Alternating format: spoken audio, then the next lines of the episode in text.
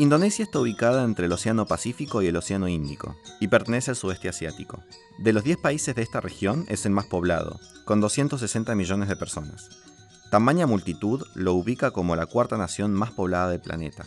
Pero a la vez, toda esta gente no vive en un país continental o contiguo. Indonesia es en sí mismo un archipiélago, es decir, todo su territorio está conformado por islas. 17.000 islas. Miles se encuentran deshabitadas, y para llegar a las más lejanas, desde Yakarta, la capital, la odisea puede tomar hasta una semana. Recientemente, el gobierno inició un censo para saber exactamente cuántas islas existen y en qué situación están. Esto es importante porque podría redefinir su plataforma marítima y dar mayor estabilidad a una zona que enfrenta crecientes disputas geopolíticas. Soy Max Popse y te cuento Indonesia.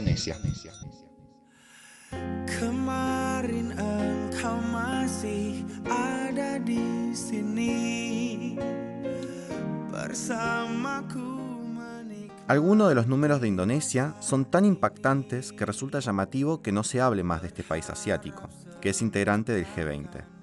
Por ejemplo, ocupa el puesto 16 en el ranking de las economías mundiales y se espera que para 2030 avance hasta el quinto lugar.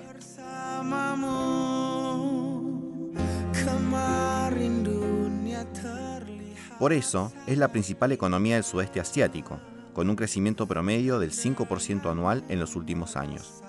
Y todo esto con poco más de 70 años de historia independiente, ya que se liberó del dominio colonial holandés en 1945.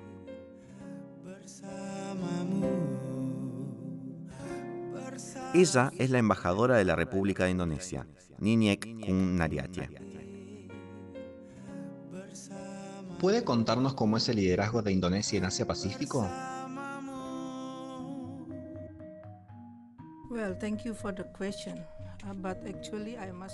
Gracias por la pregunta, pero antes de contestar debo corregirla. No se trata sobre nuestro liderazgo en Asia-Pacífico, sino en el Indo-Pacífico. Le voy a decir por qué. Vamos a definir liderazgo de Indonesia en el Indo-Pacífico porque somos el actor clave en la definición del futuro de la región. Como sabe, Indonesia está ubicada entre dos océanos, así que siempre mantenemos la paz de la región y la cooperación con otras naciones. Uh, Entonces, si mira nuestra historia, Indonesia es un padre fundador de la ASEAN. Siempre trabajamos con la ASEAN. Construimos la estructura de la ASEAN, que es una zona de paz, una zona de cooperación para cualquier país. Cuando terminamos de armar la ASEAN, construimos mecanismos de creación de confianza con los países de ASEAN. Luego nos enfocamos en otra región, que es la cuenca del Océano Índico, IORA por sus siglas en inglés, que es una región más grande, ya que no solo ocupa el sudeste asiático, sino también el sur de Asia. Cuando tuvimos que asumir la presidencia de IORA en 2017, redefinimos la organización, porque queremos que incluya nuestra perspectiva sobre el Indo-Pacífico.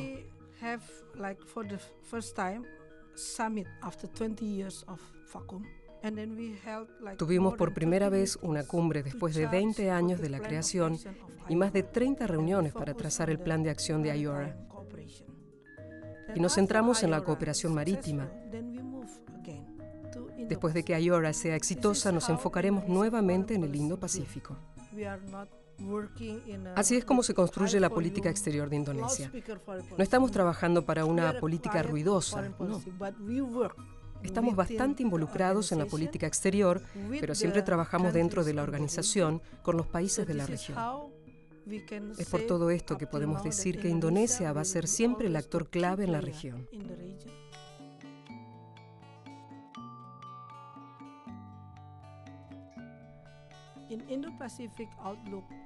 Nuestra perspectiva sobre el Indo-Pacífico fue recientemente adaptada por la ASEAN en la cumbre de Bangkok. Pudimos marcar las palabras clave para la cooperación en esta área. Esta no es una estrategia con un solo objetivo, por eso no podemos decir que sea solo nuestro escenario. Es un escenario regional Y también hemos marcado la cooperación dentro de lo que se ha llamado el Acuerdo de Asociación Económica Integral con la ASEAN y otros seis socios. Esta es una política exterior con la que trabajamos muy duro, no solo a puertas cerradas, sino que también tratamos de involucrar a tantos países de la región como sea posible en el mismo bloque. Esto es muy importante. ¿Cómo evalúa usted el estado de las relaciones entre Argentina e Indonesia?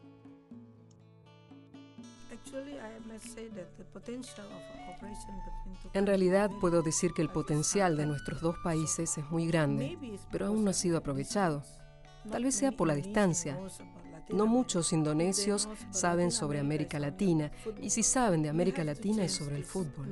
Tenemos que cambiar este conocimiento y esta mentalidad porque América Latina no es solamente fútbol. Hay más. Por ejemplo, en Argentina ustedes están avanzados en medicina nuclear también en muchas otras áreas, en la energía, en la agricultura, por ejemplo. Pero siempre miramos en una dirección diferente. Como países en desarrollo y miembros del G20, existe una amplia oportunidad de que los dos países trabajen juntos en varios aspectos, por lo que en este sentido, Indonesia está lista para ofrecer ser un socio estratégico de Argentina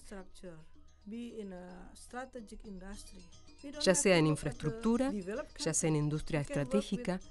No hace falta mirar a los países desarrollados.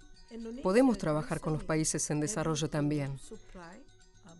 Por ejemplo, Indonesia recientemente fue capaz de suministrarle a Bangladesh una serie de trenes. Hemos desarrollado un sistema de trenes en Bangladesh. Le ganamos a China en hacerlo.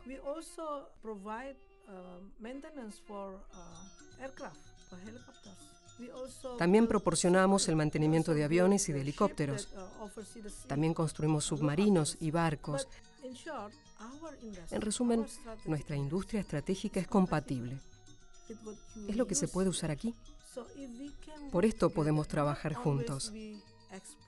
No siempre tiene que ser que les exportemos. Quizás podemos tener una producción conjunta con Argentina que puede estar en Argentina o en Indonesia y que puede servir al sudeste asiático. Y nosotros también podemos servirnos de América Latina, por lo que hay mucho potencial. Políticamente hablando, la relación entre Indonesia y Argentina es muy buena. Pero tenemos que reflexionar sobre la cooperación, una cooperación concreta, no solo política.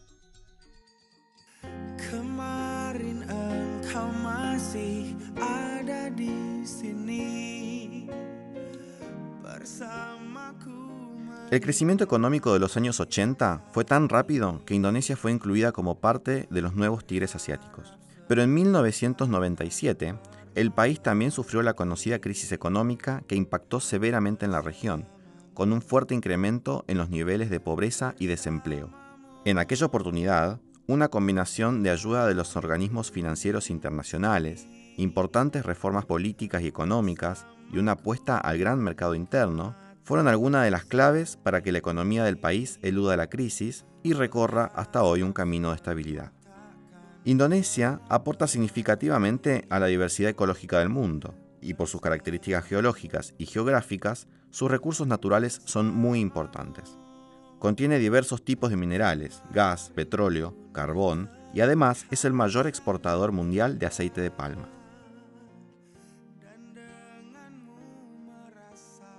pero también en lo que se refiere a la diversidad de los indonesios. Su población la componen centenares de grupos étnicos. Se hablan más de 700 idiomas, lenguas y dialectos y cinco religiones reconocidas oficialmente conviven en relativa armonía. En términos demográficos, Indonesia es un clásico caso de concentración de población, ya que aproximadamente el 60% de su población vive en la isla de Java, donde se encuentra Yakarta, la capital. Sin embargo, esta isla apenas ocupa un 7% del territorio del archipiélago indonesio. Actualmente se debate el traslado de la capital a otra isla para distribuir mejor el desarrollo centralizado. Los problemas ambientales y el tráfico, considerado el peor del mundo, ya impactan seriamente en la vida cotidiana y sobre todo en los costos económicos. Otro argumento clave en este debate es que Yakarta está en un proceso de hundimiento que se ha acelerado en los últimos años. Pero además, Indonesia es una de las democracias más grandes del mundo y su fragmentada y accidentada geografía complican enormemente la logística a la hora de organizar las elecciones.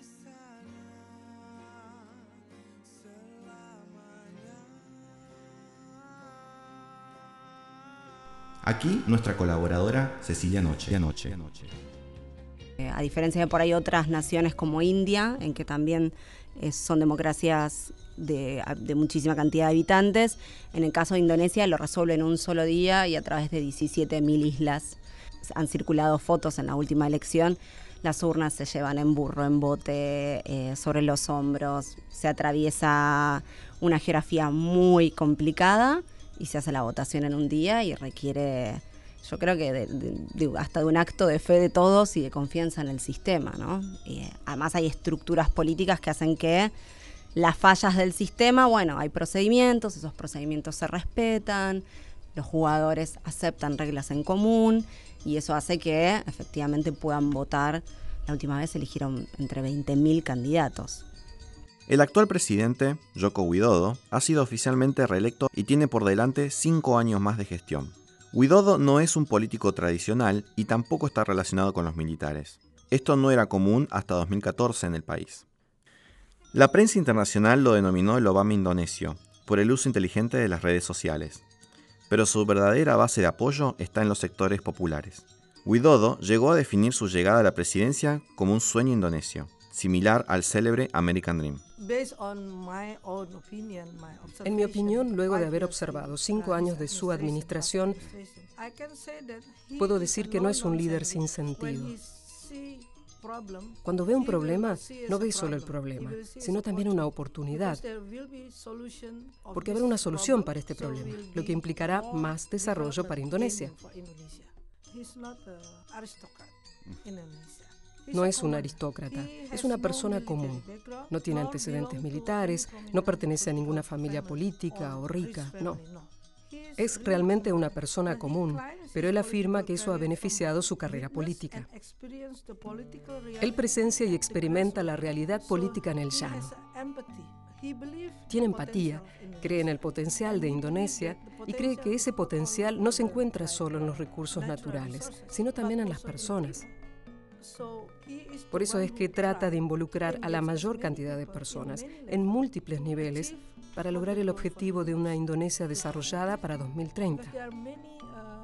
Hay muchos que predecían que Indonesia puede convertirse en una potencia y bla, bla, bla, pero si uno no se pone a trabajar a partir de ahora, ese prospecto no se logrará. Esta es mi opinión sobre mi presidente. La corrupción es uno de los elementos centrales que conspira contra el crecimiento del país, ya que enrarece el clima de negocios a la vez que es un obstáculo para mejorar la vida de la población en todas sus dimensiones. Por eso, la cuestión forma parte de los principales reclamos sociales. Indonesia aún ocupa el puesto 89 sobre 180 países del ranking de percepción de corrupción. Muchos de los desafíos que debe abordar Indonesia son compartidos por el resto de los países emergentes, pobreza, desigualdad y problemas ambientales. Esto no es menor, ya que según el Índice de Desarrollo Humano elaborado por la ONU, la mayoría de los indonesios no tiene una buena calidad de vida, a pesar de que la economía del país se encuentra en un crecimiento sostenido.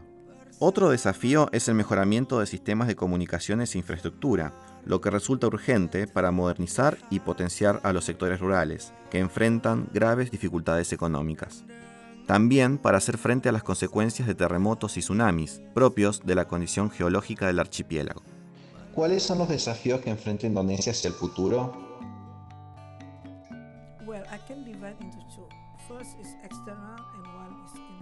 Puedo dividirlo en dos, porque los hay externos e internos. Lo externo es que hoy en día enfrentamos una recesión global, enfrentamos la globalización, enfrentamos la tecnología 5.0. Estas son todas situaciones que necesitan un enfoque más innovador. Si seguimos trabajando como de costumbre, entonces quedaremos atrás. No podríamos aprovechar la oportunidad de saltar hacia adelante para convertirnos en un país más desarrollado, pero esta situación global también presenta un reto para él porque debe mejorar nuestras exportaciones, ya que existe una recesión económica en todas partes, y eso nos exige más. Este es un desafío, porque queremos mantener nuestro crecimiento del 5% por encima del 5%, por lo que debemos ser innovadores. Este es uno de sus desafíos. Si no podemos exportar, entonces ¿qué podemos hacer? Tenemos que involucrar a nuestra gente para ser más innovadores, para que nuestros productos sean más atractivos para el mundo.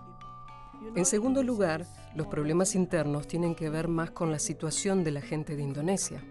Usted sabe, en Indonesia hay más de 350 diferentes grupos étnicos, con características diferentes. Somos tan diversos. La corrupción sigue siendo también nuestro principal problema, porque la gente todavía piensa que la corrupción no es un delito. Esta mentalidad tiene que ser abolida. Ese es su desafío. Tenemos una institución para eliminar la corrupción, pero no funciona como debería. Este es un reto también, porque las personas en Indonesia tienen este problema. Pero tal vez no solo en Indonesia, en todas partes esto sigue siendo un problema. Este es un desafío que tiene que enfrentarse. Otro desafío es que la infraestructura no está desarrollada en todas partes en Indonesia. Tenemos dos millones de kilómetros de ancho. Si pone un mapa de Indonesia sobre uno de Estados Unidos, es como ir desde San Francisco hasta Nueva York. Así de lejos quedan las cosas en Indonesia, pero son todas islas, más de 30.000 islas y la infraestructura en el este de Indonesia está detrás de la del oeste.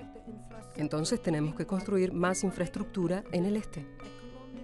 Y también tenemos que construir la infraestructura para conectar al mundo rural, conectarlo a los centros urbanos más cercanos, ya que si no se puede llevar el producto al mercado, no sirve de nada.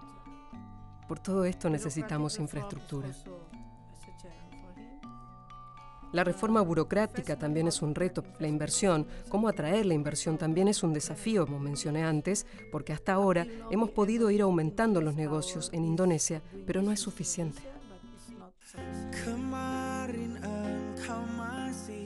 El monoteísmo oficial implicó la posibilidad de aceptar varias religiones, pero sin adscribir normativamente ninguna en particular. Por lo tanto, aunque la gran mayoría de la población profesa el Islam, se trata de una visión secularizada. En gran medida, esto se debe a que fue introducido pacíficamente a través del comercio, en lugar de la conquista y la ocupación, como sucedió en Medio Oriente o en el norte de África. Desde la primera constitución de 1945, el país se organizó bajo cinco principios rectores, conocidos como Panchasila, que establecieron la creencia en un solo Dios y la vigencia de un ideal humanista. Promovieron la unidad nacional en un territorio fragmentado y apelaron a la democracia y a la justicia social como ideales compartidos.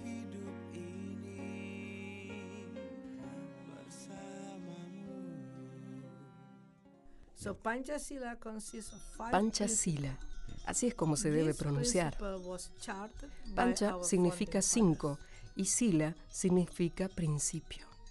Entonces, Panchasila consta de cinco principios que fueron trazados por nuestros padres fundadores. Ahora de vuelta a nuestra realidad, Indonesia es una nación, un país muy diverso. Estos principios unen a Indonesia. Y en su momento, las partes que lucharon contra el colonialismo también eran diferentes. Había académicos, soldados, también clérigos musulmanes, cristianos, todo el mundo. A continuación, nuestros padres fundadores acordaron que nuestra nación debe basarse en Panchasila, porque no se basa en ninguna religión, aunque el Islam sea la religión mayoritaria en Indonesia. Pero los padres fundadores decidieron que la nación no se basara en el Islam, sino en Panchasila. El primer principio es que creemos en un Dios supremo. Así que estamos en un país que siempre se ve a Dios como nuestro proveedor para cualquier cosa. incluso si no se es cristiano o musulmán, sino hindú o budista.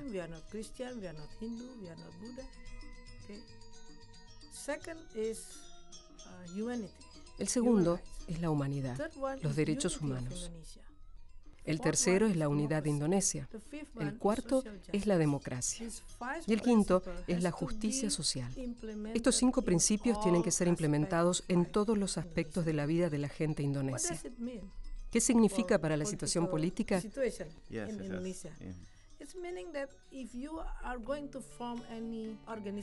Significa que si se va a formar una organización o un partido político en Indonesia, debe basarse en Panchasila.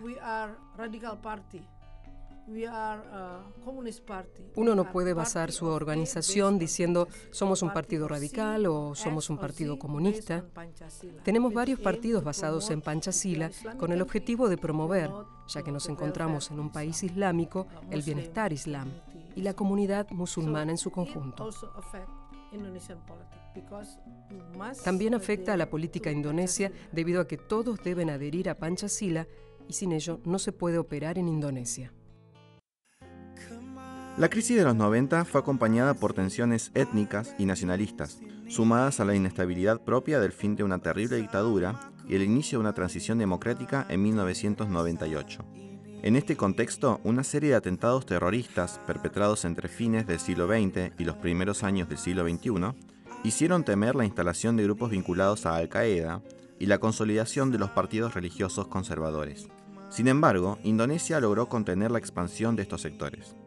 En los últimos años, la infiltración radical se renovó, pero esta vez de la mano del Estado Islámico.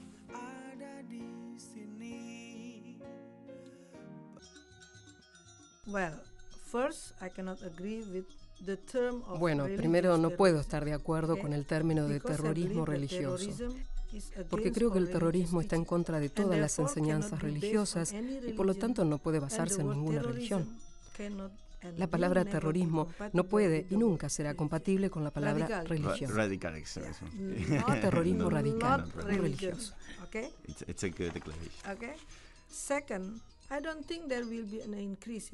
en segundo lugar, no creo que haya un aumento del terrorismo basado en ninguna religión en Indonesia, porque estamos trabajando en muchas contramedidas para combatirlo. Ya se uh, trate de radicales, ya sea cualquier otra forma de terrorismo, lo tratamos a través de un enfoque suave y uno duro. Este último surge, por supuesto, si nos obedece. Entonces desplegamos nuestras fuerzas.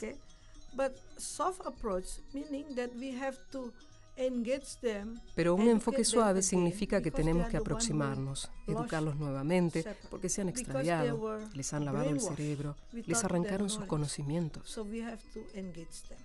Eso es por lo que tenemos que aproximarnos a ellos. Entonces, con respecto a los grupos religiosos en Indonesia, no hay ningún grupo religioso en Indonesia que esté basado en la Sharia. No, todos están basados en Panchasila, como mencioné antes. Indonesia es el país con población musulmana más grande del mundo. El 88% son musulmanes, de 260 millones, por lo que somos el más grande. Es aproximadamente el 13% del número total de musulmanes en el mundo. Alrededor del 88% de la población indonesia es musulmana, pero no somos un Estado islámico gobernado por reglas islámicas. Nuestras reglas son seculares y Panchasila nos gobierna. Es nuestra filosofía. La mayoría de la población aprueba la democracia secular y la sociedad plural. Siempre hay pequeñas fracciones a quienes les han lavado el cerebro que están tratando de insertar su pensamiento de que deberíamos imponer la Sharia. Pero este problema de la Sharia ya se ha tratado. Se decidió en 1945, cuando declaramos nuestra independencia, cuando dijimos que Panchasila es nuestra filosofía. Algunas de las características de Indonesia hacen del país un verdadero laboratorio. Es la tercera democracia más grande del mundo, con 192 millones de votantes, de lenguas y religiones diferentes, que eligen libremente entre decenas de miles de candidatos. La votación se realiza en un solo día, en un territorio de difícil acceso a través de miles de pequeñas islas, como recién nos contó Cecilia Noche. El éxito de esta experiencia democrática podrá aportar al crecimiento de la prosperidad de Indonesia, a la estabilidad regional y también podrá mostrar caminos posibles para otras sociedades que comparten similares niveles de fragmentación social, política y religiosa. Aquí nuestro columnista, Fernando Pedrosa. Fernando, ¿por qué es importante Indonesia? Indonesia es un ejemplo de, un país eh, en medio de Asia, en medio del Océano Pacífico, pero tan vinculado con el continente, con las otras islas como con Oceanía. Entonces, además de su propia diversidad, enfrenta la diversidad de un entorno. Como todos los países que están en, la esfera de Asia-Pacífico, particularmente vinculados con China, es, eh, es, de mucho interés ver cómo es esa vinculación, sobre todo a partir de los conflictos internos, de si tiene eh, intervención de potencias asiáticas o de potencias occidentales, y además por su cercanía con el mar de China, un lugar donde hoy geopolíticamente existe uno de los conflictos más importantes del planeta. Pero además es una democracia, como bien se, se reiteró, y me parece que es importante ver cómo la democracia logra resolver muchos de los desafíos que vivimos en los tiempos que corren, sobre todo el vinculado a la diversidad étnica y sobre todo religiosa.